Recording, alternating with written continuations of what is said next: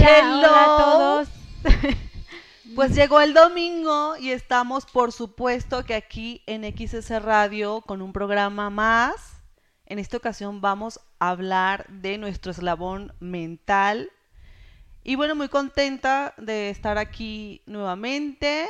Y acabamos de escuchar un tema de una banda que se llama Over Sky. ¿Y cómo se llama la canción? ¿Dónde está el amor? Sí, mira, lo Sí. aprendí muy bien. Y yo así de. Es una banda emergente que está aquí en XS Radio y por supuesto que estamos apoyando esta iniciativa musical. Y bueno, vamos a dar inicio, Jim. ¿Cómo Pues estás? sí, no, pues muy bien. Muy contenta porque cumplimos 15. ¡Ay, 15. sí! Este, bueno, les hago un refresh de cómo funciona esto. Durante un mes, o sea, cuatro semanas, nosotros hablamos de cuatro eslabones con un tema en específico. Y entonces, el domingo pasado terminamos con espiritualidad, super zen y todo. Y otra vez empezamos con eh, el eslabón mental, ¿no? Y el tema del que vamos a hablar este mes es muy interesante, también es doloroso, incluso yo lo pudiera llamar así, ¿no? Por procesos de vida que he tenido, pero nos, nos ayuda, ¿ok? ¿Y cuál es el tema? Bueno, antes de iniciar el tema, y es un tema que, es, que está primero ahorita a flor de piel por todas las situaciones que estamos viviendo Muchísimo. Sí, sí, actualmente sí. en la humanidad y que fue solicitado por, por las personas que nos siguen. Entonces estamos Muchísimas gracias. escuchándolos, eh, de qué quieren que estemos hablando y pues fue el primer tema que solicitaron. Además dijimos, este es el momento, este es el momento de hablar de la ansiedad. Sí, uy, y, qué, y, qué, y qué significa, ¿no? ¿Qué implica todo el tema de ansiedad y, y cada quien lo vivimos de diferentes maneras, ¿no? Pero bueno, ahí en las redes sociales les poníamos si lo conocían, si, si identificaban como los tipos de ansiedad, cómo se manejaban, ¿no? Y cómo lo pudieras no quitar, porque la ansiedad es algo que no, no se quita, o sea, vivimos con él en positivo y negativo, ¿no? Pero cómo lo identificas cuando te impulsa, cómo lo identificas cuando te paraliza eh, y cómo lo has vivido sobre todo. Entonces empezamos a hacer como este ruido en las redes sociales de cómo lo has vivido y cómo lo y cómo tú lo identificas contigo y cómo lo quitas o cómo lo manejas, ¿no? Y entonces la respuesta ha sido muy buena y por eso pues también les agradecemos muchísimo porque al final de cuentas el contenido de estos enriquece gracias también a su aportación, ¿no? Entonces pues Pues cómo Así, lo sentimos, así. sobre todo cómo lo sentimos en nuestras vidas eh, cotidianas. Eh, Pues tú arráncate, ¿no? Pues tú que siempre estás ahí tan Pues, emocionada. bueno. ¿Cómo lo has vivido tú este de manera personal? No, no, no. Bueno, yo el domingo antepasado, antes de, de llegar al eslabón este, de espiritualidad, pues no pude asistir, porque justo tenía como que entre un nuevo proyecto y estábamos ahí como viendo si se podía, si no se podía, un tema de salud y me saturó, o sea, me saturó todo y llega un punto en el que dices, basta, ¿no? O sea, cómo lo he vivido con muchísima intensidad, pero también empezando a conocer una nueva parte, porque pues no es como que esté yo encerrada todos los días o todos los años, ¿no? De los poquitos que llevo viviendo. ok, este, no, no, es como algo que yo conozca, sin embargo, es, este, es nuevo el cómo se vive ahorita el proceso de confinamiento, pero ¿cómo lo he experimentado con ataques de, bueno, no ataques, como taquicardias? Así palpitaciones muy grandes, me sudan las manos y entonces me quiero echar a correr, pero digo, no, espérame. Y tengo pensamientos como catastróficos incluso, o sea, sí es muy intenso. Y para quitármelos, o sea, también es a veces complicado porque me da por comer mucho. Entonces, imagínate, ansiedad, pues como, como, como, como, como, me empaqueto media bolsa de papas y ya es como de, ah, ¿no? Sí te aterriza. Sí, pero al menos ya me conozco, ¿no? En cómo lo puedo manejar y ya después lo puedo controlar. Pero hay otras personas que ni siquiera se sabían dentro de esto. Ahorita vamos a ver los síntomas y cómo se presenta, que a cada quien se le presenta completamente diferente, pero bueno. ¿Y a ti? Fíjate que, no, también es un tema, van a decir, nos van a decir, no, que estas mujeres han vivido todo, ¿no? Pero bueno, hay cosas que, que son como muy simples y yo creo que entre comillas, ¿no? Eh, y, la gran mayoría eh, hemos pasado por este tipo de situaciones y sobre todo ahorita. Ahorita yo creo que ha sido un tema de como de más que más que nada de incertidumbre, de que no sabemos qué va a pasar, no sabemos muchas cosas y estamos acostumbrados a controlar y, saber eh, lo que sigue. Entonces como que nos ha generado mucho más ansiedad. Yo lo he vivido de mil formas. Eh, de hecho, hubo una ocasión hace más o menos dos años que no sabía yo qué era lo que estaba sintiendo. De hecho, fue así todo raro porque no, no estaba sometida como a estrés, no nada. Iba yo saliendo de mi, de la cocina, fui a por agua, iba a mi cuarto y de repente me quedé en medio de la sala sin poder respirar. no, me, no me entraba el aire, así no me entraba el aire y me empecé a asustar muchísimo porque aparte estaba sola. Y no, ¿qué es esto? O sea, yo lo que hice fue que, a ver, cálmate, espera que entre aire. Y ya empecé a, otra vez a meter aire, no sé qué. Pero no sé, la verdad es que lo dejé pasar. No investigué, no nada, no fui al doctor, no nada. El punto es que, no sé, días después me consigo con un POTS, en, no sé, en las redes sociales. Y la ansiedad y te da dolor de pecho y este, no sé, y yo, sí, sí, sí, sí, sí, y entre eso también estaba eh, la falta de aire.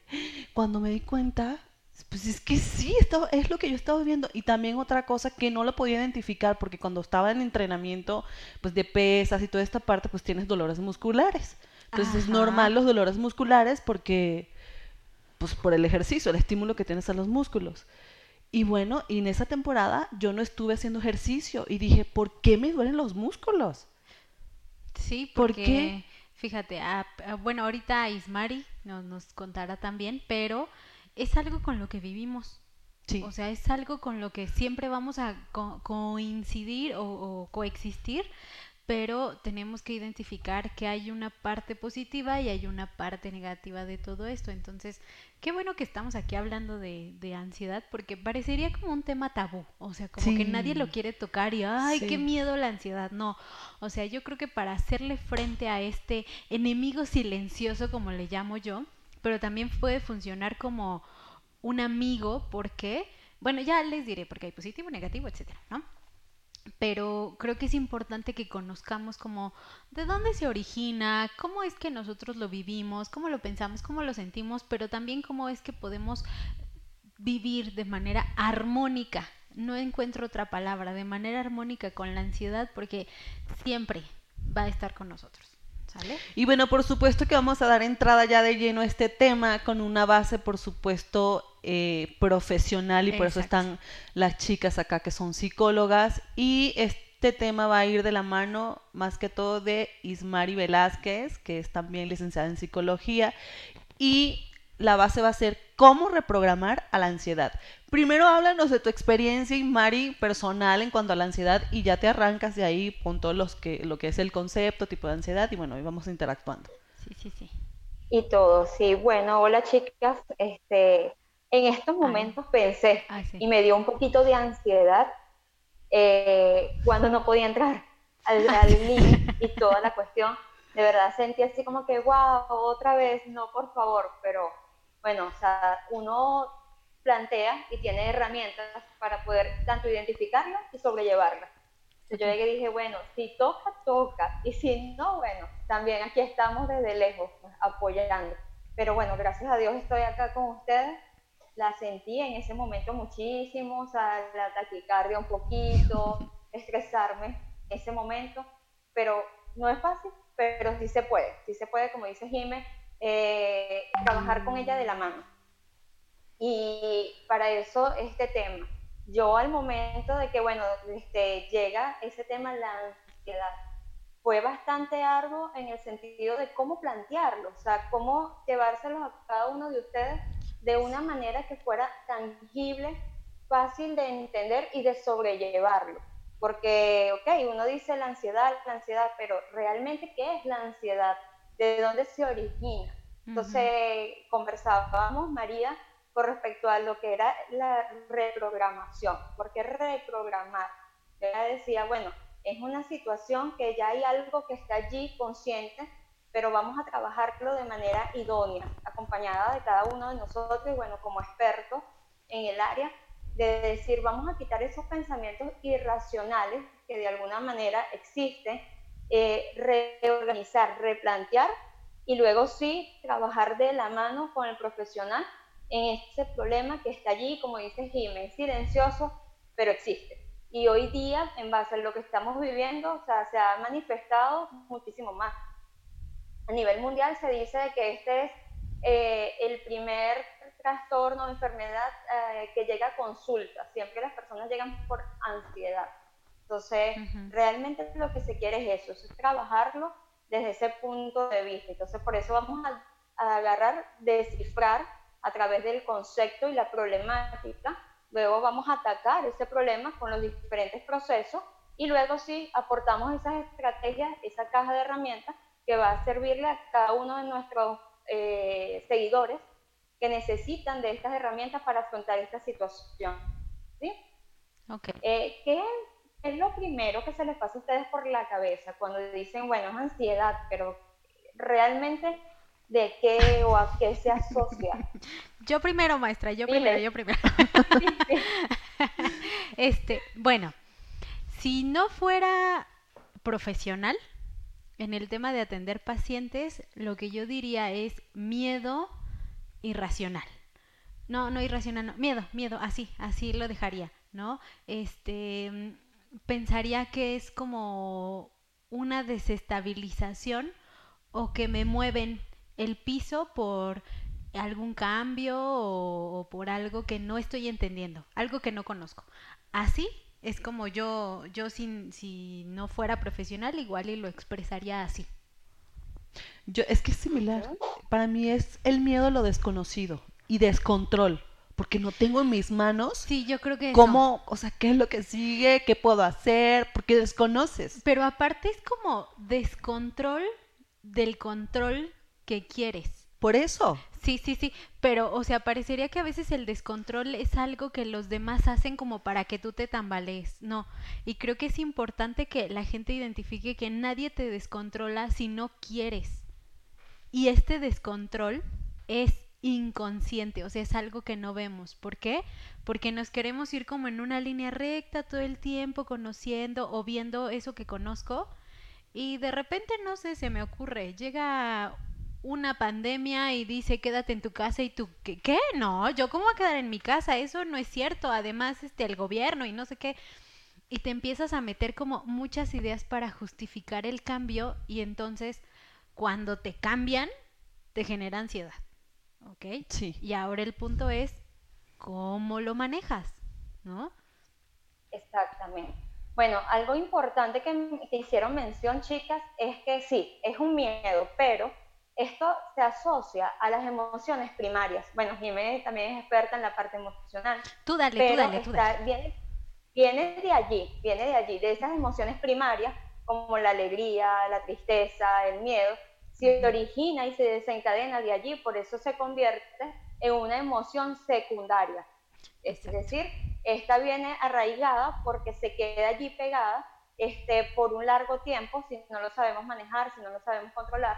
Y se dice que son aprendidas mental y defensivamente, ya que se manifiesta por un problema no resuelto, algo que no hemos resuelto, algo que está allí y se queda anclado. Por eso trae consecuencias en debilidad en mi yo, produciendo sufrimiento, depresión, ansiedad, el apego. Y como lo dije, o sea, ella puede permanecer por un largo tiempo. O sea, el, el tiempo lo determinamos nosotros de la manera en cómo lo afrontemos. Sí, ¿Es entonces, ajá, hace, hace ratito, eh, bueno, Francia preguntaba, pero ¿qué es? ¿Qué es Jimé? ¿No? Y yo, es que es un estado de ánimo, o sea, es un estado ligado al ánimo, es un estado emocional, es algo con lo que vives, porque no te lo quitas, o sea, no es como que digas, ah, ya no quiero tener ansiedad, ya, gracias. No, o Sí, sea, yo le preguntaba porque entre las investigaciones que estuve haciendo me pareció que era una emoción, bueno, acaban de decir que es una emoción eh, primaria, pero también está asociada a un estado de ánimo. Y entre las cosas que se menciona mucho es que, entre comillas, ¿no? Así coloquialmente lo decimos, es que no se cura. No se cura porque ya lo traes. No, es que es una emoción. Y que se lo- trabaja. Y se trabaja. Tienes que aprender a vivir igual como aprendes a vivir con el enojo, la tristeza, la alegría. Es una emoción que ahí va a estar y no es que no la puedas curar. Tienes que aprender a manejarla. Exacto. Y ya de ahí, cierto es, Mari, se, de- se deriva de la ansiedad, del estrés, eh, las fobias, Sí, la depresión Sí, y claro, creo que también son los trastornos. Sí, exacto. Recordemos que ese miedo, o sea, el miedo, esa emoción primaria, se encarga de protegernos ante el peligro. O sea, nosotros estamos ante una situación que nos estamos colocando en riesgo, allí se manifiesta. Es Ujú. algo innato. Pero cuando se traslada anticipadamente, es decir, allí es donde se genera la ansiedad. Cuando Ujú. empiezo con esos pensamientos irracionales de que qué es lo que va a pasar, lo que estamos viviendo actualmente, y como lo dijo María, o sea, es ese eh, desencadena todos esos pensamientos porque qué es lo que va a pasar, qué es lo que está sucediendo, hay países que están levantando la cuarentena porque acá no, o sea, todo eso origina de que esto anticipadamente genere esa ansiedad, eh, se manifieste totalmente. Es un miedo anticipado, ¿sí? Sí, Es lo que se podría decir también que es como una preocupación, pero ya intensificada. sí. Porque, porque yo incluso digo que viajas al futuro, porque es algo ni siquiera que está en el presente, te estás preocupando a lo que sigue. Entonces, como mantener, mantener tu mente en el futuro y no realmente en un presente, que es lo que estás viviendo en la actualidad. Entonces, sí, sí, no, bueno, no sé. Sí, pero, pero también vamos a ponerlo en palabras que utilizan coloquialmente, ¿no? Hay algo por ahí que conocen como pensamientos automáticos, pensamientos irracionales, pero coloquialmente aquí, para que la gente lo identifique, es hacerte chaquetas mentales, Sí. ¿ok? O sea, como que no identificas y entonces, no sé, me pongo a pensar, bueno, y es que entonces yo le voy a decir y segurito me va a contestar y entonces yo le voy a responder y entonces le voy a decir y empiezas a sacar como toda esta emoción, pero ni siquiera sabes. conclusiones. Exacto, y haces una telenovela aquí en tu Sí. cabeza. ¿Por qué? Porque necesitas adaptarte automáticamente, porque es que ese cambio, ¿no? O esto nuevo que se presenta, como estás tan negado a salirte de algo que conocemos como zona de confort, tu cerebro dice, no, chiquitita, ahorita lo resolvemos, ¿no? Y entonces le vamos a decir a Pedro que no lo queremos y le damos la cachetada así y entonces te vas, ¿ok? Así funciona. Pero por dentro, o sea, aquí adentro como que está revuelto y el, uy, el pensamiento está peor, ¿no? Porque no se ancla con la Sí, emoción. hay, sí, tal cual. Hay una frase de, de Buda que dice, ni tu peor enemigo puede hacerte tanto daño como tus propios pensamientos. De realmente es así. Cuando acá se manifiesta y empieza como a crear y anticipadamente a manifestarse, es lo que dice Jimé. Se hace una telenovela que realmente, y, y el error que cometemos es que, que colocamos respuestas que no nos han dicho, que no están allí, entonces quedamos así como que, wow, era algo tan sencillo y yo me puse mi nube acá en mi cabeza que me nubló tal, tal cual y me bloqueó, me bloqueó en todos lo- los aspectos, en todos los sentidos. Entonces, realmente esos pensamientos irracionales hacen bastante daño, muchísimo. Ok, ok. Ok, continuando, ok, este, yo no sé si está por allí la imagen que, que te pasé, María, lo del árbol. Sí.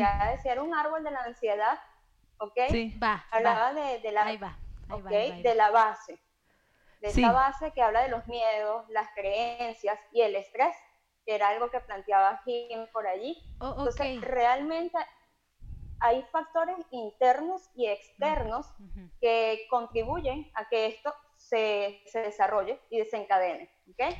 Se dice que las personas ansiosas están eh, predilectas a, a predecir desastres, a vivir estresadas, en zozobra permanente. Entonces, realmente, ¿qué es lo que ocasiona todo esto? Sea, Ahí. realmente, Ahí está la imagen, Ismari. Listo.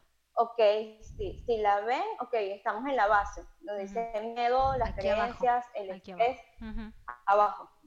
Sí, sí, Ok, sí. porque vamos formando para poderlo llegar y explicar esto que se entienda un poquito más, ¿sí? Ok.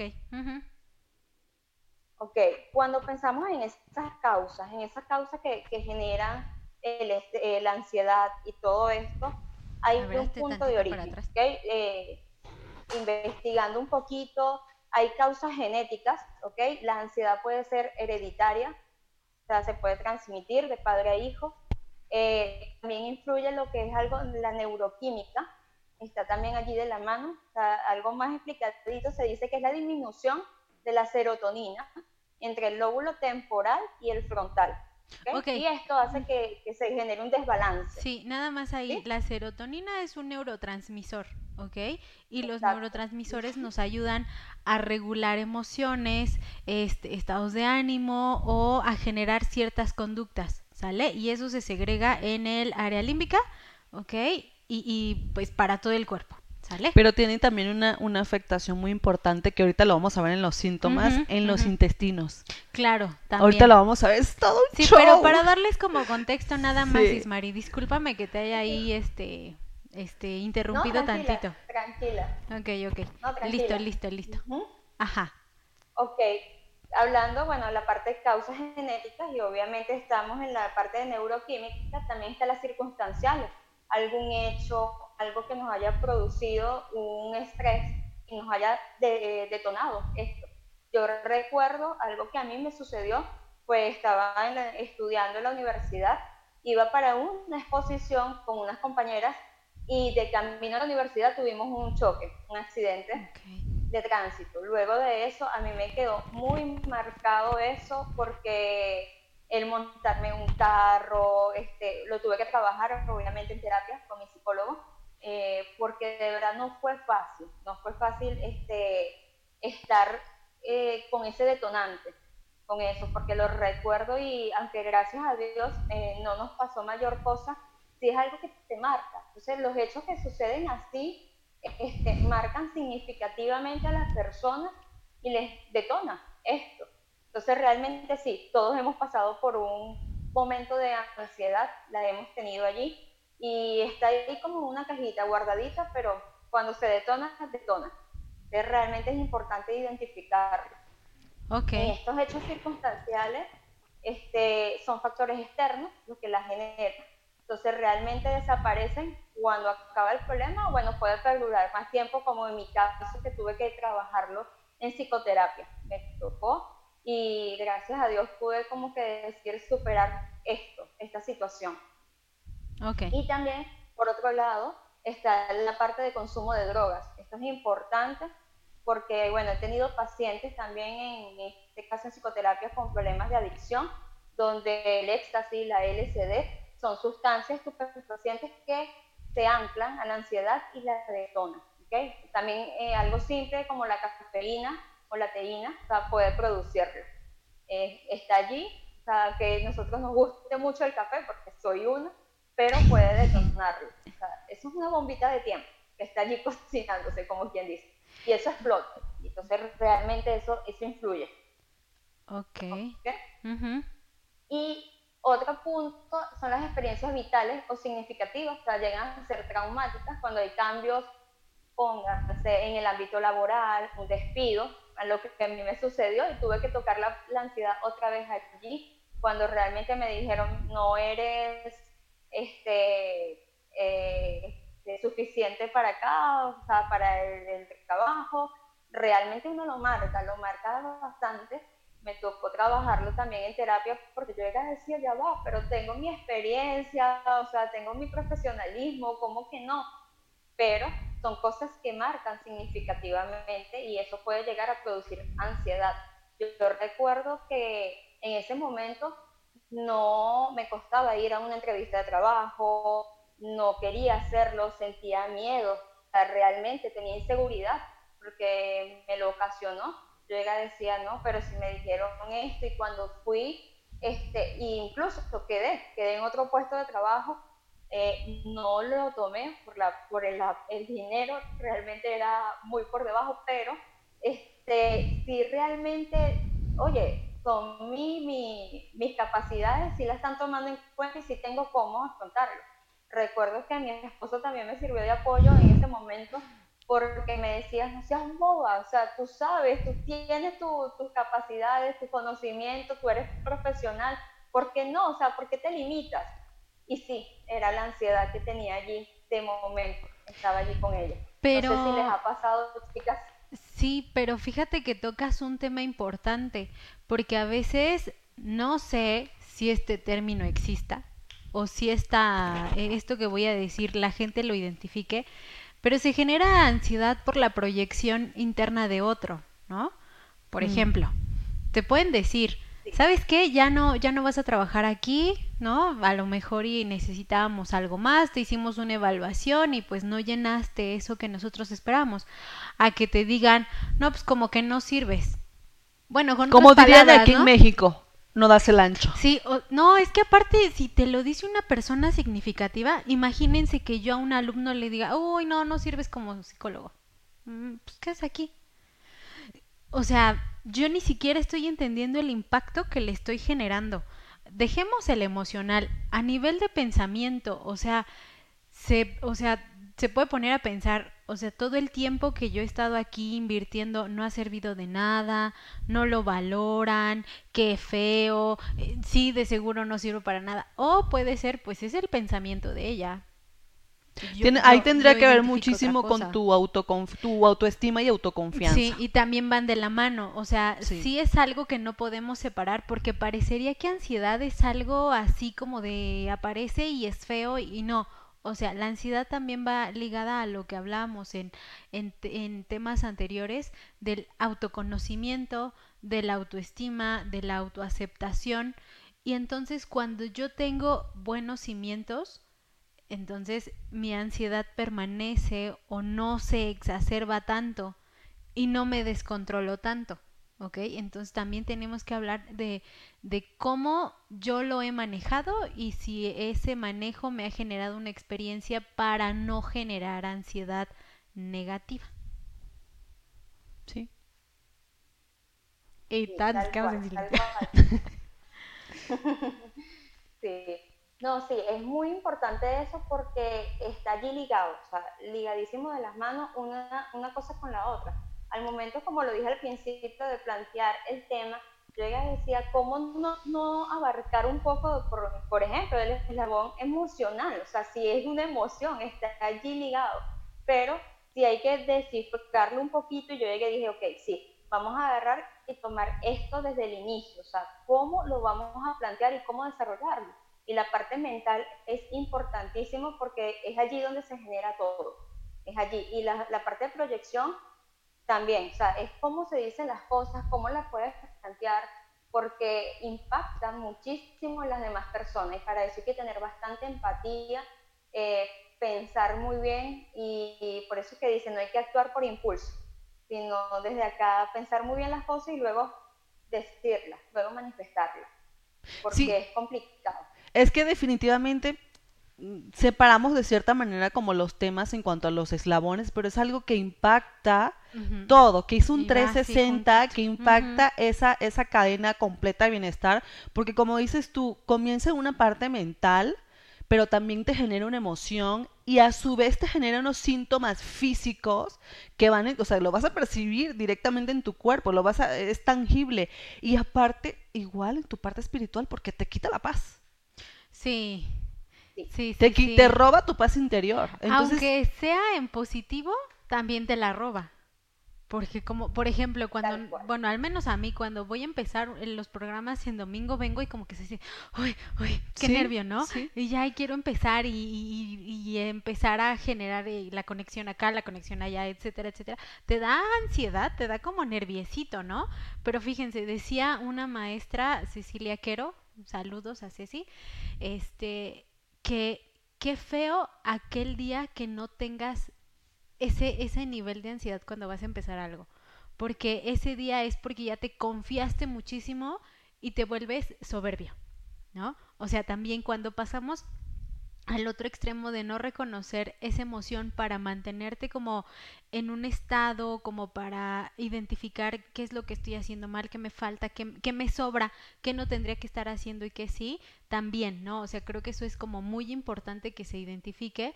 ¿Por qué? Porque al final de cuentas te tienes que estar como observando de manera interna todo el tiempo para poder saber cómo reconocer, qué quitar, qué no hacer. Entonces también es como muy importante, ¿no? Sí, definitivamente como siempre, y no me cansaré de verdad de decirlo, tiene que ver mucho con el autoconocimiento, de ver Sí, cómo te manejas en, cier- en ciertas situaciones. Y bueno, para eso estamos aquí tocando esos temas. Pero, a ver, este, Ismari, tengo una pregunta. Mira, estamos hablando como de, eh, de lo que se genera en la cabeza y de los procesos neurológicos y todo esto.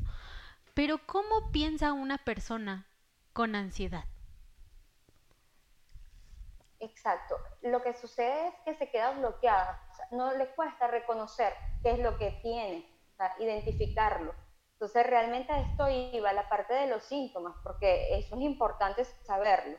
Cuando las personas, las personas creen eh, tener ansiedad, eh, se encuentran desesperadas, tienen prisa, quieren estar, poner las cosas, o sea, ir por la vida demasiado rápido. Se nos, se nos Ay, fue. creo que se nos Puede fue. Ahí pasar. está, ahí está, ahí está. Sí, ahí está. Ahí ya, Ah, sí, ya regresaste. Sí, sí, sí, sí. Ah, sí. que no sé o sea, lo que estaba respondiendo, las personas suelen malinterpretar un poco lo que es la ansiedad y también te pueden etiquetar, porque sucede, o sea, las personas en, en tu ex- exterior te pueden decir que puedes estar loco, que puedes, no, porque tú andas corriendo todo el tiempo por la vida, tienes ansiedad o algo por el estilo. No, realmente los síntomas y cómo las personas piensan porque se quedan bloqueadas. Recuerdo no hace mucho y al inicio de todo esto de la cuarentena, una amiga me contacta y me dice, mi esposo está sufriendo de eso, este, le, le da, ya lleva como dos episodios de ataque de pánico y ella me dice una que, que no se puede controlar realmente porque dice me voy a morir, este, no sé cómo sobrellevarlo. Y algo muy importante que, que de verdad quiero dejar claro es que no se automediquen, por favor, de que si hay una persona que dice, no, yo sufro de ansiedad y a mí me mandaron tal medicamento, tómate una pastilla de esta, no, no lo hagas, porque es peligrosísimo, o sea, de verdad, eh, esto hay que trabajarlo de la mano con el especialista y no todos, no todos pasan por los mismos episodios, no todo se manifiesta igual y cada quien tiene su propio mecanismo de defensa para aportar y sobrellevar todas estas situaciones. Entonces, realmente eso es primordial, porque me pasó y lo primero que llegué le dije, por favor, que no tome pastillas porque se las habían pasado y yo le dije, no, no lo hagas, porque es importante eh, en ese aspecto y es determinante, es fundamental. No, aparte que debe haber una, perdón, debe haber una, una evaluación este, de un profesional, un diagnóstico, porque a lo mejor yo puedo decir, tengo ansiedad, pero no, no, no he tenido una evaluación adecuada, porque ahí nos vamos a los síntomas, hay síntomas muy comunes, que a lo mejor puedes decir, ay, bueno, pues es un dolor de cabeza nada más, no, pues resulta que es ansiedad, o, o a lo mejor lo estás confundiendo, pero vámonos ahí con esa parte de los síntomas, que es súper, súper Sí. importante para darte cuenta. Pero, pero, pero antes, este, ay, se me fue, pero más bien quería describir a alguien que conozco muy bien y, y no sé, tú me dirás, ¿no? Es, es una persona que no come o sea, no se da el tiempo para comer, ¿no? O sea, come todo el tiempo súper rápido. Número uno. Número dos, cuando hay un cambio en su vida, empieza incluso a temblar. O sea, es así, ¿no? Y es que tienes, y más allá de pensar, lo que hace es que se agarra la cabeza y es como de, ya, ya no puedo, ya no puedo. Y a mí, a mí, a mí, cuando lo veo, me vuelve loca. También te genera ansiedad. Sí, verlo. ¿por qué? Porque es de, a ver, cálmate, por favor, relájate. A ver, vamos a pensar, no puedo, no puedo, no puedo. Y es que así se ve la ansiedad. Pero hay algo que es todavía más feo. Te acostumbras a vivir así. O Sí. sea, como que así te genera como que, eh, eh, bueno, yo lo veo y pienso, parecería que se siente que está haciendo algo productivo cuando te estás hundiendo todavía más. Y no, y aparte cuando se, lo, se los planteas o les dices, oye, vamos a trabajarlo, o, o vamos a terapia, o mira, relájate, o medita, ¿no? Que a mí la meditación, ya les contaré, me funcionó bastante. Ellos te dicen, no, no, no, no, no, porque ahorita lo primero, porque necesito sacar esto, y si no, se me va a ir de las manos. Entonces, también es un círculo como vicioso o como una espiral hacia abajo, ¿no? O sea, creo que como se ven las personas, sí las podemos catalogar, pero tampoco saben cómo decirle al otro, no me catalogues. Porque en ese punto no se conocen, porque el pensamiento no les da para Pero es que incluso no sabes que estás teniendo ansiedad. Exacto. Entonces, Sí, sí, sí, sí. vámonos con los síntomas. Ujú. Ok, eh, los síntomas. Realmente los que sufren de ansiedad presentan una preocupación extrema, si existe, problemas para gestionar el nerviosismo, es otro, la irritabilidad pasa también por allí, cansancio, fatiga, el insomnio va a estar presente, se manifiesta también. Lo que decías, María, al principio, dificultad para respirar, es otro de los síntomas. Eh, eh, temblores, todas estas cosas, dolores de cabeza, musculares, todo se manifiesta en el cuerpo, la parte estomacal. Y este, es importante de que a veces las personas tienden a presentar estos síntomas, no van al médico y es difícil de allí canalizarlo realmente si es ansiedad o no. Este, Sí, porque son síntomas cosas- comunes. Pero- son muy síntomas, son síntomas Sí, sí, muy sí. comunes. Pero también yo creo que sería importante, Ismari, que a las personas les digamos que una cosa es ansiedad y otra son ataques de ansiedad. Sí. Ya como Ah. trastorno. Sí, exacto, ¿no? O sea, porque ya se presentan como, como de manera recurrente y son algo que desestabiliza e incluso incapacita, ¿ok? Pero, Sí, ¿cómo, cómo, cómo se lo podrías decir a la gente? ¿Cómo, ¿Cómo se ve o cómo es el síntoma de la ansiedad, pero cómo es el síntoma del ataque de ansiedad? Porque ese es como aislado, ¿no? Sí, sí, es, ya, ya hay una, es más intenso, obviamente. Exacto. Un, una- un trastorno por ansiedad es muchísimo, muchísimo más intenso. Sí, ¿cómo, cómo se los describes? Sí, como, o sea, allí, como lo estaba planteando en el ejemplo del esposo de mi amiga, ella me comentaba que era difícil porque era un momento que detonaba y realmente cuando detona es donde se manifiesta como que esa bomba de tiempo. O sea, los síntomas van a, a- florecer y no lo puedes manejar, no lo puedes controlar. Porque en un momento ellos me comentaban de que, bueno, estaba viendo televisión, películas y de repente, ¡pum!, pum, desencadenó. Entonces realmente empezó, siento que me voy a morir, no puedo respirar, caminaba de un lado para el otro, eh, la taquicardia, todo florece de un solo momento. Sea, a diferencia de que, bueno, un ataque de pánico, por ejemplo, te puede Ujú. manifestar ciertos este, síntomas, no todos al mismo tiempo. Y es allí donde eh, el episodio se tiene que identificar, o sea, cuando realmente sucede con varios, varios episodios, ya uno puede identificarlo, ya más o menos siendo consciente, tú puedes, bueno, de momento ya como que me va a dar la ansiedad y puedo tomar acción con respecto a, a lo que voy a, a estar presentando de un momento a otro. Porque ya cuando es recurrente, ya se puede manifestar y se puede trabajar, ¿sí? Ok. No es horrible, o sea, la sensación, yo he vivido por como varias etapas, como dices tú, ¿no? A lo mejor la emoción de algo nuevo y ahorita a comenzar el programa, pero hay, hay veces que de plano, o sea, a mí me tiemblan las manos, así muy cañón, y no, o sea, horrible, horrible. O sea, yo siento que en algún momento de la vida sí he tenido ya, ya más intensidad en cuanto a la ansiedad. Tengo, tengo el ejemplo perfecto y aquí voy a meter a mis alumnos. Saludos a todos, un besito. Cuando exponen. No, no, no. O sea, los pobres de verdad viven un ataque de ansiedad, pero masivo, criminal. Y yo trato como de decir, pues es que tienes que exponer, ¿no? Porque es parte de tu calificación.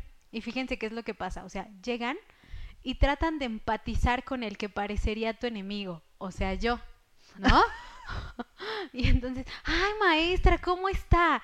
Y la frase común, hoy no nos va a evaluar, ¿verdad? No, como que se nos olvidó el cañón o como que se nos olvidó tal. Mi respuesta es, pues entonces no hay calificación. ¡Pum! ¿No? Se descarga una bomba de adrenalina que hace que el corazón, te, o sea, se te quiera salir, pero aparte es el nervio de que te vean, o sea, ni siquiera es que yo te vaya a evaluar, es el nervio de que te vean, es el nervio a exponerte y el nervio te genera un nivel de ansiedad muy elevado, ¿por qué? Porque empiezas a tener pensamientos irracionales. Algo que es importante que sepan es que la ansiedad viene anclada con pensamientos irracionales. Me voy a ver mal, de seguro tengo algo sucio, o no me peiné bien, o voy a tartamudear, o el chico que me gusta me va a este a, criticar, o la chica, o las mujeres o amigas que, o personas a las que no les caigo bien, de seguro se van a burlar, qué van a decir, etcétera, etcétera. ¿Sale?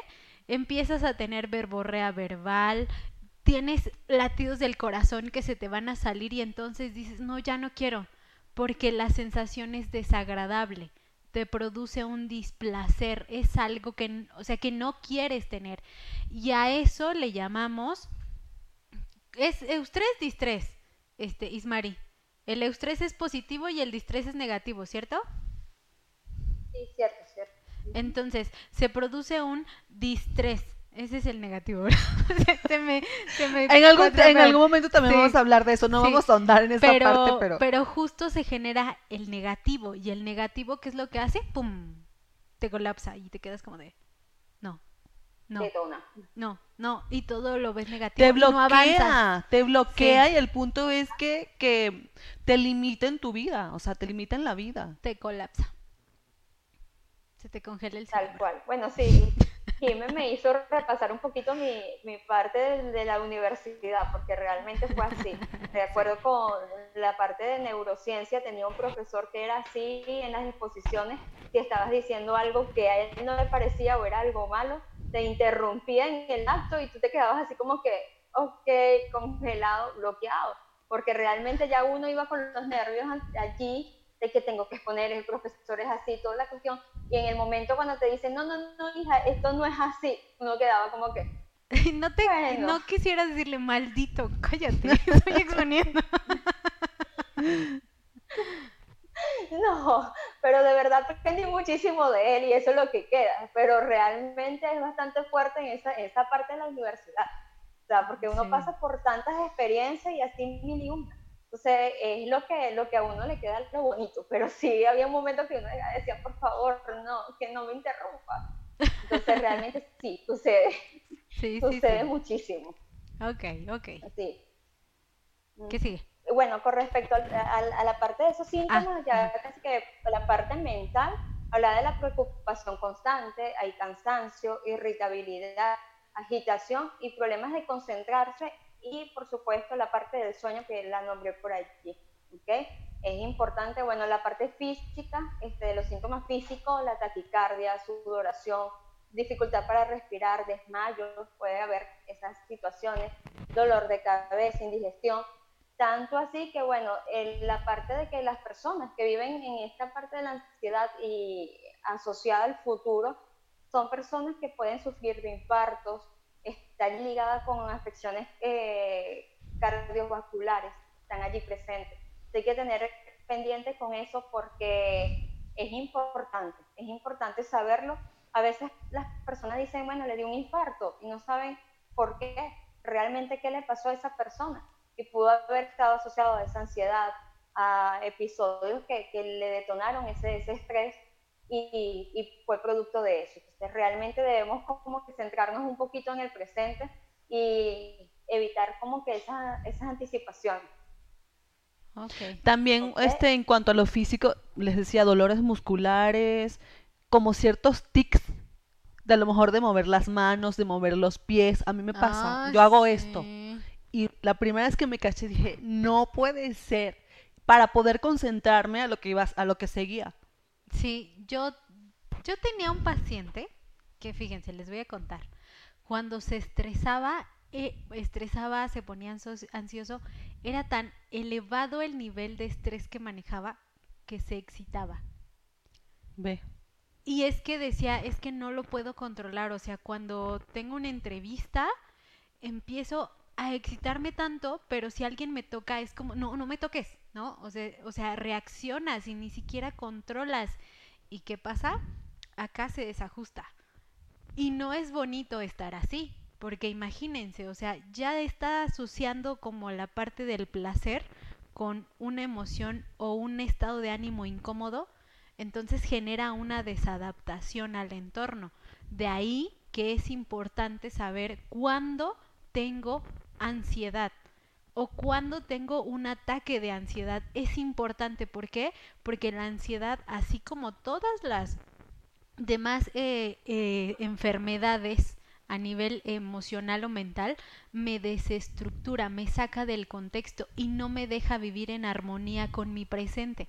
Entonces, para que vayan visualizando, igual iba a sonar chistoso lo de mi paciente que tuve en algún momento, pero para él era criminal, o sea, era algo horrible, porque es que ahora cuando mi esposa me toca y no me hace sentir ansioso, yo no puedo. Y entonces, ¿qué hace? ¡Puf! Se corta. O sea, no, no avanza con esto y ya no se estructura. Entonces, sí es complicado, ¿no? Sí es algo que se tiene que trabajar, pero ¿cómo? Y e- y es de niveles a niveles, desde un simple comerte las uñas, o sea, desde esa tontería, entre comillas, hasta un caso más profundo como ese, ¿no? Claro, claro, y hay muchísimos. Entonces, si tú que estás ahí estás viviendo algo como lo que te contamos, vente para acá y te ayudamos. ¿Va? Tal cual. Tal cual. Ok, chicas, continuando, Sí. este, iba con la parte ya de la copa del árbol. Esta copa hablaba de, de los diferentes tipos de ansiedad que existen, porque realmente que hablamos de ansiedad como tal, pero ¿qué tantos tipos de ansiedades existen, que las que se conocen y las que pueden estar pasando hoy día todas las personas en sus casas, que en el momento de que, bueno, mira, fue algo que lo generó, algo que está allí y está asociada a lo que estamos viviendo actualmente, ¿ok? Ujú. Se dice que eh, según la Organización Mundial de la Salud, el 20,5% de toda la población a nivel mundial puede estar presentando síntomas de ansiedad, ¿ok? Puede estar presentando Pero incluso más, ¿no, Ismari? Porque creo que el Claro, 20 claro. ahorita es un número bajísimo para el millón de personas que existen. Creo que con estamos- todo el cambio que estamos viviendo se eleva, ¿no? Pero aparte Sí. es volátil, como que sube, baja, sube, baja, parece que estamos bien y otra vez se despunta. Entonces, creo que también es importante que no solamente le adjudiquemos a la ansiedad algo que se va a presentar porque sí, sino es algo que a nosotros se nos ha salido de las manos y es una responsabilidad mundial y del tema de la salud mental que se trabaje en esto, que se den estrategias. Y pues para eso estamos aquí, ¿no? Para empezar como con este dar estrategias de esto, ¿no? Aquí estamos, aquí estamos, ayudando. Ok. Sí, para eso estamos acá. Y es lo importante, como lo dijeron al inicio del programa, eh, era el momento. Es el momento, es el aquí y el ahora para tocar este tema. Ujú. realmente es importante. ¿ok? Ok. Estamos hablando, bueno, uno de los primeros este, de tipos de ansiedad es el, la ansiedad generalizada o trastorno de ansiedad generalizada. ¿Ok? Esto se trata de una tensión crónica, aun cuando nada parece provocarla. ¿ok? Cuando eso no parece provocarla, está allí esa preocupación, ese nerviosismo, y puede suceder casi a diario. O sea, puede presentarse allí y es detonante. Se da en un mínimo, o sea, claro, cuando uno trata de, en las partes de psicoterapia y todo esto, diagnosticarlas, eh, en tiempo estipulado para poderla diagnosticar como tal, se dice que alrededor de seis meses, ¿ok? Puede pasar varios episodios, obviamente, durante todo este tiempo. Eh, se dice que del 3 al 5% se da en adultos, aunque en algunos este, momentos también puede presentarlo. Y este, aquí va algo importante. Dice que se manifiesta mucho más en mujeres que en hombres.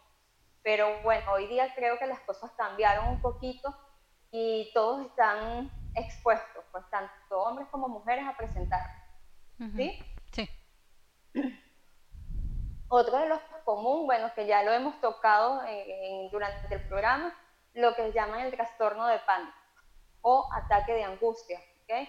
El paciente presenta esas crisis recurrentes de angustia que surgen de manera espontánea y se vuelve aguda o extrema en la persona cuando cree ya que va a morir. O sea, me imagino horrible estar en esos zapatos porque ya tener la angustia de que, me voy a morir, ya hasta, aquí llegué, no es fácil. ¿ok? No es fácil para la persona y realmente se produce allí. O sea, es anticipatoria y bueno, antes de todo esto se dice que al menos un por ciento de toda la población presentaba esto. Además que todas las mujeres, vuelvo y repito, o sea, algo que ya esto ha variado, esa brecha cambió totalmente. Eh. Los trastornos fóbicos, las fobias, fobias sociales, que es una de las también comunes, lo que explicaba Jime, que es esta parte que me van a reconocer, la parte de exponer, todo eso. Yo recuerdo que, que yo era muy nerviosa, yo para exponer y todas esas cosas me costaba muchísimo. Yo creo que hubiese estado en este tiempo haciendo esto y no lo hago, porque de verdad... Es que es horrible. Yo, ahorita me hicieron también recordar, tuve una compañera en la universidad, yo creo que ya tenía ya otras situaciones más complejas, pero, o sea, de ver- hablar con alguien de tú a tú así, era, temblaba así, temblaba horrible y como con muchas ganas de llorar. Y en exposiciones, no, no, no, no, no, no, era, la chava moría No, ahí. espérense, el siguiente eslabón que vamos a hablar de emoción, justo vamos a anclar este tema con algo que se llama vacíos existenciales o vacíos emocionales, que genera muchísima ansiedad, que va ligado al pensamiento. Es que no podemos separar el eslabón mental ni el emocional tanto y como que No, resulta no. complicado, ¿no? No, es que van Pero unidos. tratamos de darle como esta extensión. Sin embargo, es que mucho de que nos dé ansiedad, ahorita que estabas hablando de ataques de pánico y fobias y esto, se genera de malas experiencias en la infancia. No me quiero ver muy psicoanalítica, señoras y señores, pero mucho va por ahí, ¿ok? Eh, de, de estas experiencias malas en la infancia, pero hay un eh, es, eh, cantautor llamado Marwan que tiene un poema en donde dice, no hay hijos maleducados, sin- no, no hay hijos malcriados, sino padres que malcrían. ¿Qué significa? O sea, no le cedo ni le doy la responsabilidad a los papás, pero mucho tiene que ver en cómo te lo están enseñando, mucho tiene que ver en cómo te están introyectando toda esta información y cómo te la explican, cómo te dicen, no pasa nada si se te acerca una araña, mira, no hace ta, ta, ta, pero cuando te dicen, no, ay, qué fea la araña, pues tú reaccionas y se queda un bagaje de pensamiento por ahí que genera algo positivo o algo negativo, ¿no? Sí, sí, yo recuerdo algo de esta parte de los trastornos fóbicos, porque no solamente la fobia social, también es como dice Jimena, eso va de, todo un poquito, miedo a volar, las personas que le, tienen, le temen a las alturas y todo esto. Yo por lo menos, o sea, la parte con animales sí soy un poquito, como quien dice, le tengo fobia a ciertas cositas. Y a los, los tuqueques, son unos, no sé cómo los llaman allá, pero son como las lagartijas que a veces están en la casa. Y yo Geckos. recuerdo... Los geckos, ¿no? Son, son como No unas cómo- lagartijas como café. Café claro. Sí. A mí Sí. también. Eh, No puedo, no bueno, puedo, no puedo. que, que una vez me pasó y me cayó uno en la pierna. ¡No! Yo, o sea, me quedé paralizada, que yo decía, no, no puedo, ¿cómo hago? Estaba sola en la casa. Yo decía, ¿cómo hago para quitarme eso de acá? No, no, Guácala, o sea, para mí fue horrible. Me, Mira, paralicé mira, no puedo, todo. Sí, sí, sí, ya me generaste ansiedad porque a mí tampoco me gustan. Entonces, les contaré mi historia de No. por qué. Un día. Y sí, no, y te diré, a mí me la crearon, fue algo que me, me dijeron mis tías de hace muchísimo tiempo, acá las creencias son así, entonces ella decía que si largaban la cola y se te pegaba en la piel y que había que quitártela con una plancha caliente, entonces eso me marcó muchísimo, pues míralo todo lo que desencadenó. No, bueno, pues cómo no, claro. Familia, por favor. Sí, por favor. Eso me quedó grabadísimo. Entonces, bueno, ya saben la consecuencia de eso. Ay, la por favor no lo hagan. Sí, así cada cosa en la vida. Ok, ok. Sí. Entonces, realmente, bueno, esos son temores irracionales. Ahí está, un pensamiento irracional, porque ya ahorita, por ejemplo, mi esposo me dice, mira, aquí lo cargo, tócalo. Y yo, no. Pero dicen que sí, pues realmente es eso. Y son actividades también o situaciones con las que uno va evitando este, estar en constante este, contacto, puede decirse, con eso. Como les decía, el miedo a volar, miedo a las alturas, todo eso causa muchísima ansiedad. Así es. Miedo a los carbohidratos. ya lo vamos a hablar Sí. también en la parte de la alimentación, en, en el eslabón físico. La ansiedad por la alimenta, por la... Todo está de la mano. Por la comida, comer, la ansiedad por la comida. Por comer tarde, por comer a tiempo. Sí. por- La vida es ansiosa, ya. No, no, no, cálmate, no, no, no, no, deje esa connotación, porque no. no. ¿Qué más, Ismari? Ok, están los trastornos obsesivos compulsivos, ok, también muy común que llegan a consulta. Sí, dile, Jime, adelante. Ah, no, no, o sea, levanté la mano porque yo tengo TOC Ah, ah, ok, bueno.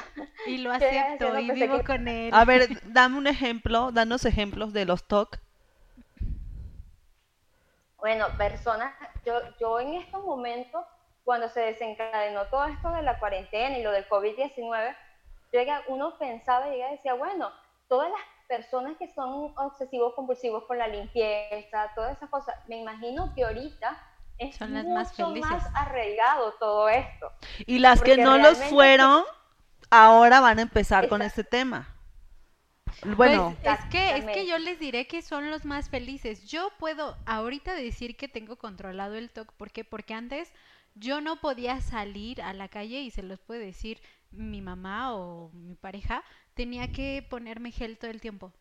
Así, ¿no? Y cuando empezó lo de la cuarentena, yo empecé a lavarme las manos. Yo creo que si eran 15, 20 veces al día, ya era muchísimo, ya tenía como cortaditas en las manos. ¿Por qué? Porque de repente como que se hace un desajuste y pues yo volví como a recaer en esa parte, ¿no? Pero hay herramientas con las que puedes trabajar que te ayudan muchísimo. Pero es que existen muchísimos talks, ¿no, Ismari?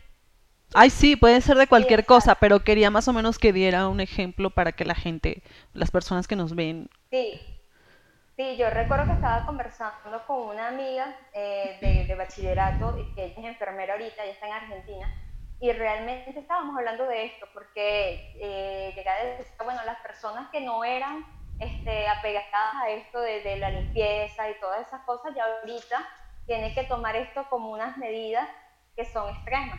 Y obviamente, así como en el caso de Jimmy, ella dice, bueno, ya yo lo pude controlar, ya yo lo puedo manejar, eh, ya era algo que era alguna, una costumbre, por así decirlo, para Jimmy, ya cargar el gel antibacterial, estar todo eso en, el momento de salir a la calle. Y ahorita es algo que, bueno, o sea, está allí ya adaptado a, eso. Pero sí, realmente existen varios, varios tipos de, del trastorno obsesivo compulsivo. Este, este es uno y yo creo que de los más frecuentes que hay y que se está manifestando hoy día mucho más eh, que en otros casos, pues realmente. Sí, eh, casi siempre dice que se manifiesta más en mujeres que en hombres, pero este, pienso también que tiene que ver que, bueno, a veces los hombres son un poco más ligeros, más light. Entonces ya ahorita no. Recuerdo ayer que nos tocó salir por, por compras y en un centro de acá me quedé sorprendida porque sí están aplicando las medidas tal cual como debe ser. O sea, eh, tienen para lavarte las manos, te, te aplican el gel, para los zapatos, todo, todo. Y realmente es el deber ser a lo que estamos viviendo actualmente. Entonces realmente hay que ponerlo en práctica, como quien dice. Bien, este, nos vamos ya con las herramientas y cómo reprogramar la ansiedad. Sí, Sí, ujú, exactamente. Bueno, en todo esto de la reprogramación, yo ya decía, bueno, ya una vez cuando nosotros identificamos, sabemos por lo que estamos pasando, este, hacemos como un barrido de esa información que estaba allí arraigada Ella decía, lo que quiero es que, quedar claro de que esto es algo que se presenta, algo que está allí con nosotros, pero sí este, quitarle un poquito esa etiqueta. Yo recuerdo muy bien cuando la- las personas comenzaron a oír del trastorno de lo que era este, la parte de bipolaridad. Siempre allá ahí empezaron, o sea, tú eres bipolar, no sé qué, fulanita es bipolar. Entonces realmente es quitar como que esa etiqueta, porque no es así, no todos pueden manifestar la, la ansiedad eh, este, de la misma manera, de la misma forma. Sí, pueden haber momentos, está allí acompañada de nosotros, pero es quitar como que esa etiqueta, ok, ya estamos en un tiempo de que, bueno, sí, se puede manifestar, pero eh, eliminar, sí, esta parte irracional que puede acompañarnos y que puede generar también caos en otras personas. No solamente en la persona que lo está viviendo, sino también en lo que está en su alrededor, en su entorno. Sí, porque se ha tomado como muy a la ligera. Ay, pues eh, tengo ansiedad. ¿no? O sea, y si es profundo, el concepto no es tan, tan sencillo, pues. No, y fíjense que lo manejan como si fuera una plática de, de am- entre amigas, ¿no? Ay, fíjate que ayer me dio ansiedad y me sentí así, pero ya todo está bien. No, no está bien. O sea, no está bien que vivas así, desestructurado o, o Ay, no, es horrible, es cansado, Sí. es, no, no, Y es, desafortunadamente no. la gente se acostumbra a esto, pero no se acostumbren a eso. Eso no es vivir bonito. sí. Exacto. Yo creo que en ese proceso de sanar, bueno, como lo, lo hemos dicho en todo el programa, este, acá le podemos aportar las herramientas para manifestarla cuando se, se esté manifestando y poderla combatir un poco. Pero sí es importante mencionar, recalcar, de que esto es un proceso que se lleva acompañado del especialista, por la parte del psicólogo, el psicoterapeuta o hasta la parte de psiquiatría. O sea, eso es importante. Ujú. No es que yo aplico esto y ya me sané, ya me curé de la ansiedad, no me va a volver a dar. No. O sea, es un proceso que va acompañado y eso va a llevar su tiempo. Pero si, si se lleva adecuadamente, como dice Jime, lo puedes controlar, como ella lo ha hecho con la parte del TOC. Entonces, realmente, de la mano se puede afrontar toda esta situación. ¿Sí? Claro, sí, sí, sí. Sí, sí. Entonces, bueno, unos tips en la parte de esa reprogramación es, cuando estés en ese momento hay que respirar, las técnicas de respiración son importantes porque te va a ayudar a controlarlo, a, a centrarte en ese, en ese presente, porque se quiere buscar es que la persona retorne a ese, en ese aquí y el ahora, ¿ok? Activarte, o sea, hacer actividades que te puedan gustar, eso te va a ayudar a manejar, a, a controlar un poquito esta ansiedad, el vivir más lento, o sea, ya ahorita hay cosas que no se nos escapan de las manos, hay cosas que no dependen de nosotros y es importante. Y otra de las cosas, hablarlo, comunicarlo, sea con, con tu mamá, con tus padres, con tu pareja. Es importante comunicarlo porque esto es algo que no lo puedes llevar solo, es algo que es acompañado. O sea, realmente es importantísimo comunicarlo en todos los momentos una estrategia que, que, yo les he aportado a las personas que, bueno, me han contactado por este caso, es que en esos momentos, ataques de pánico o ansiedad, eh, céntrate en mirar alrededor, o sea, qué es lo que tienes, concéntrate en cinco cosas que tú puedas ver, que tú puedas palpar, que puedas sentir, eh, también cosas que puedas escuchar, por ejemplo, el ruido de, qué sé yo, del aire, del carro que pueda estar pasando, esas cosas que, están allí. Eh, dos cosas que puedas oler, o que te ayuden como a centrarte, a calmarte. Es importante eso. Y una de las cosas que puedas saborear, por lo menos algún dulce, un caramelo, algo que te ayude como que, bueno, eh, volverme aquí y en el ahora. Eso es importante, es una técnica que la he pasado porque sí, no es fácil colocarse en el puesto de esa persona que le pueda estar pasando y es importante trabajarlo de la mano con el especialista, como ya lo hemos dicho en varias oportunidades. No sé, chicas, la caja de herramientas está abierta, la parte emocional que puedan aportar. Bueno, yo, yo este no quisiera ahondar tanto en eso porque yo me voy así como hilito de media. Pero no. para esta, para Pero, este eslabón eh, que podrías prefiero más bien decir eh, a modo como de reflexión que existen técnicas para reprogramar esta ansiedad, pero si no estás en el momento para reprogramarlo, no, no te presiones, ¿ok?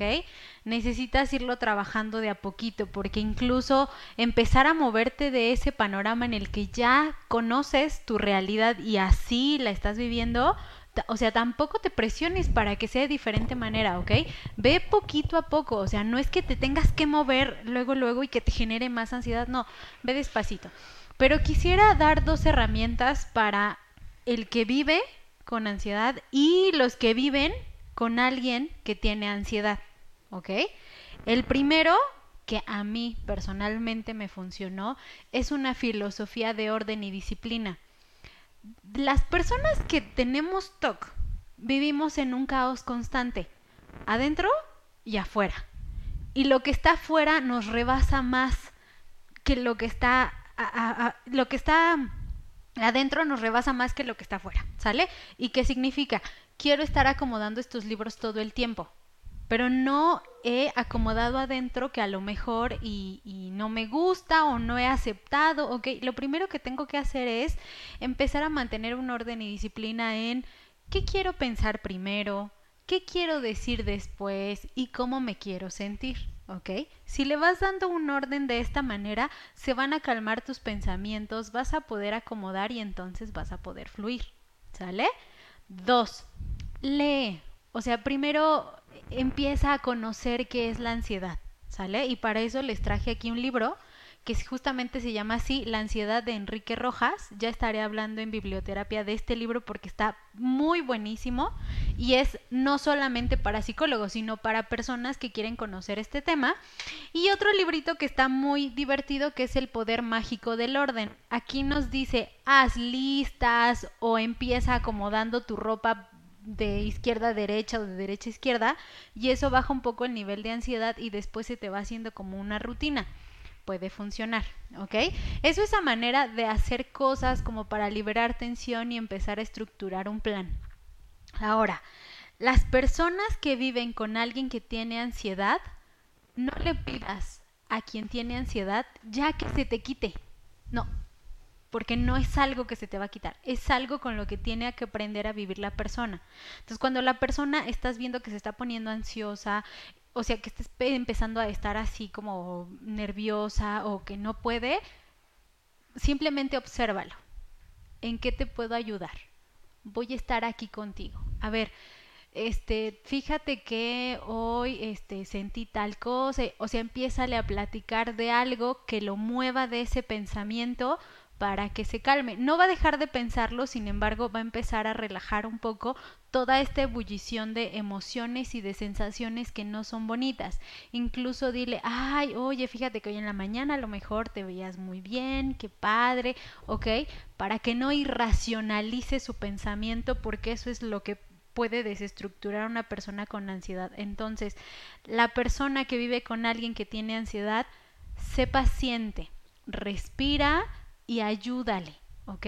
Le puedes poner a lo mejor una música o prepararle algo que le guste de comer, ¿ok? Como para ayudarle a contener.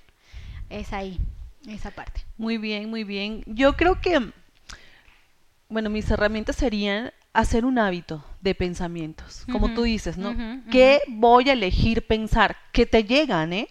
Pero tú vas a decidir si te quedas en ese pensamiento o le das la vuelta. Es un proceso porque recuerden, y hay estudios y los pueden investigar en cualquier parte, lo pueden conseguir, que tenemos más de 60 mil pensamientos al día. ¿Y qué pasa con esto? que estos pensamientos son recurrentes, son los mismos. Los mismos, lo mismo que pensaste hoy lo vas a pensar mañana y lo que pensaste hoy lo pensaste ayer, pero es un hábito de pensamientos. Sí, sí, pero incluso esto que estás diciendo, perdón, se le pueden llamar pensamientos rumiantes, ¿no? También. Cuando estás y se va a ir y se va a ir y, Y se es va a una ir, ruedita ir. que ahí está. Pero entonces, ¿qué pasa? Es un hábito ya Exacto. implantado. ¿Qué tenemos que hacer? Ir dándoles el giro. Yo voy a decidir, y es muy simple, ¿sabes qué? No, no, lo, no quiero pensar eso. Voy a pensar en el sol, en el mar, en lo que quieras. Darle ese, ese giro a lo que estás pensando que te está afectando. Ok, ujú. Em, y sí, es un trabajo diario y tenerlo consciente porque la mente te va a traicionar, te va a traicionar y porque ya lo traes ahí impregnado y hacer ese cambio es un proceso. Sí, Eso, eso por una parte. Dos, no te creas lo que pienses. no todo lo que piensas es real. No todo lo que pienses es real, tanto bueno como malo, como lo quieras ver. No es real. Es un pensamiento. Es un pensamiento que ahí está. Entonces, si te los crees todos, pues lo llevas, incluso llega un momento en que lo trasladas a la realidad, ¿no? Ay, sí, es que eso es, es que ahí es, es donde viene la complejidad, o sea, cómo no hacerlo así, cómo no vivirlo así, pero bueno, esperemos que en los siguientes eslabones podamos seguir anclando, ¿no? Y bueno, y esto va de la mano de un trabajo que siempre lo he prometido y hoy sí lo voy a hablar.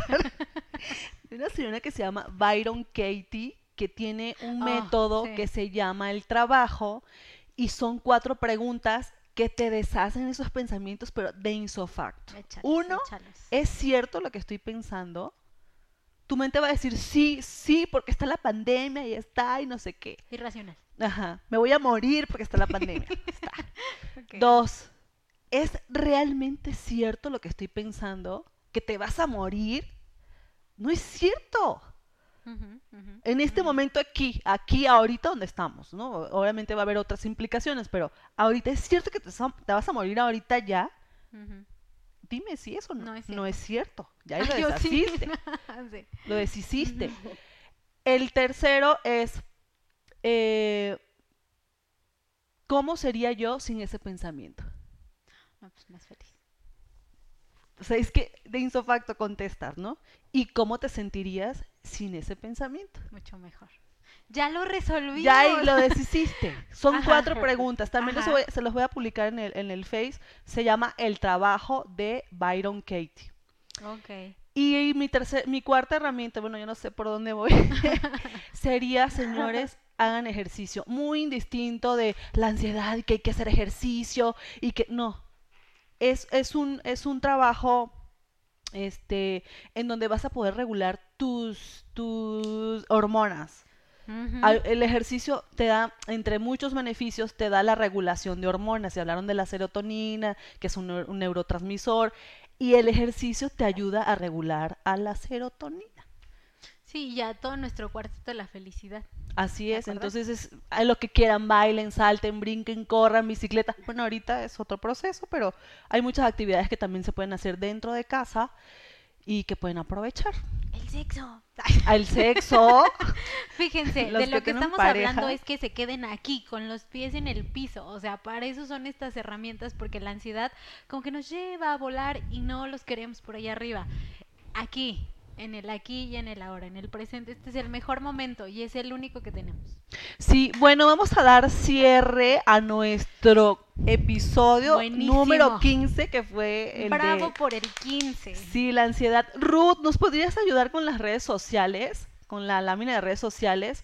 Eh, y bueno, antes de eso, quiero comentarles que eh, la semana que viene, probablemente, probablemente, todavía no estamos eh, por estamos por concretar, vamos a tener una invitada especial que se llama Mari Carmen Oh, Obregón. sí. Es una Todavía persona que es escritora, acaba de sacar un libro que se llama La Pausa y eh, fue catalogada por Forbes, la revista Forbes, como dentro de las mujeres, eh, dentro de las 30 mujeres co- con mayor influen- influencia en cuanto a, a la parte empresarial. Entonces, bueno, Y maneja temas de creatividad, ¿no? maneja tema de, de creatividad y vamos a ver con ella de qué forma podemos manejar la ansiedad con la creatividad. Sí, porque aparte Bueno. el tema emocional va muy anclado cuando hay ansiedad con el que diga, la parte de ansiedad va muy anclado con el tema de creatividad, ¿ok? ¿Por qué? Porque al jugar te ayuda a liberar muchísimas más este más neurotransmisores, más tranquilidad y aparte se ancla como con una historia de vida de cuando eres chiquito, ¿no? Entonces, Sí, No, ella tiene un, un, ahí no nos vemos así. un emprendimiento que se llama El Efecto Wow, lo pueden buscar por ahí en las redes, se llama. Mari Carmen Obregón. Estamos todavía en cuestiones de apalabramiento del día como tal que va a estar, pero bueno, les vamos a estar informando. Pueden buscar su libro porque vamos a estar hablando de ese libro que se llama La Pausa. También se los vamos a poner en redes sociales. Y bueno, recuerden que nos pueden buscar y encontrar. Ah, ah, ah, bueno, no empiezo por acá, que está Francia. Ah, María Francia, ¿cómo? María Francia Benefit, tanto en Instagram como en Facebook. Ya casi es su cumple. Tenemos por aquí abajo a Ismari. ¿Tus redes cuáles Sí, son? eh, por Facebook e Instagram como SIC de psicología punto 3, ¿ok? Allí 3, ese 3 en letras, ¿ok? Eh, allí me pueden encontrar, vamos a estar siguiendo publicando sobre este tema y otros. Y realmente es bastante, bastante favorable porque tiene mucho que extender, mucha tela que cortar, como quien dice. Así es. De este lado que eh, nos tapa ahí tantito, tenemos a eh, Naila, Naila Valecki, este, y sus redes son psiconutrición.online. Y a ella también es importante que la sigan porque habla muchísimo de aceptación corporal y ayer hizo un en vivo donde hablaban como de estas historias sobre el cuerpo y de cómo no te aceptas y te aceptas. La verdad es que es, es una máster en este tema, entonces síganla por favor. Y pues a mí, allá arriba, estoy en Instagram, Facebook, Twitter como psicólogos especializados. Psicólogos es con acento en la primera O porque a veces están, es que no te encuentro, Ay, con el acentito. ¿Sale? Sí. Para, para cualquier detalle. Y bueno, este, antes de que eh, nos vayamos, yo le quiero mandar un saludo. chicas. Mande. Sí, sí, eh, quería pedirles un tiempito para poder felicitar a mi esposo que está cumpliendo hoy. sí! verdad Quiero felicitarlo y deseándole muchas, muchas cosas buenas y positivas.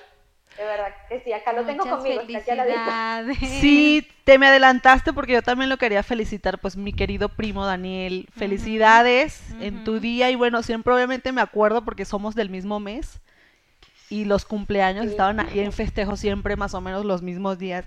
Muchas felicidades, te mando un fuertísimo abrazo y por todo el apoyo que nos has estado brindando, muchísimas gracias. Bueno, este, le quiero mandar un saludo muy especial a Mel Sánchez, que es una chica de Argentina que me contactó. Este, ella está actualmente decidiendo si toma o no su proceso. Es una chica que está siendo muy valiente. Mel, te mando un saludo. Créeme que las cuatro en algún momento, si lo llegas a necesitar, vamos a estar ahí para ti. Pero muy valiente por esto y justamente le quería mandar un saludo a ella. Y a Sandy Sandía, a Chispita, Ángel Heribes y a todos mis alumnos que seguro me están viendo.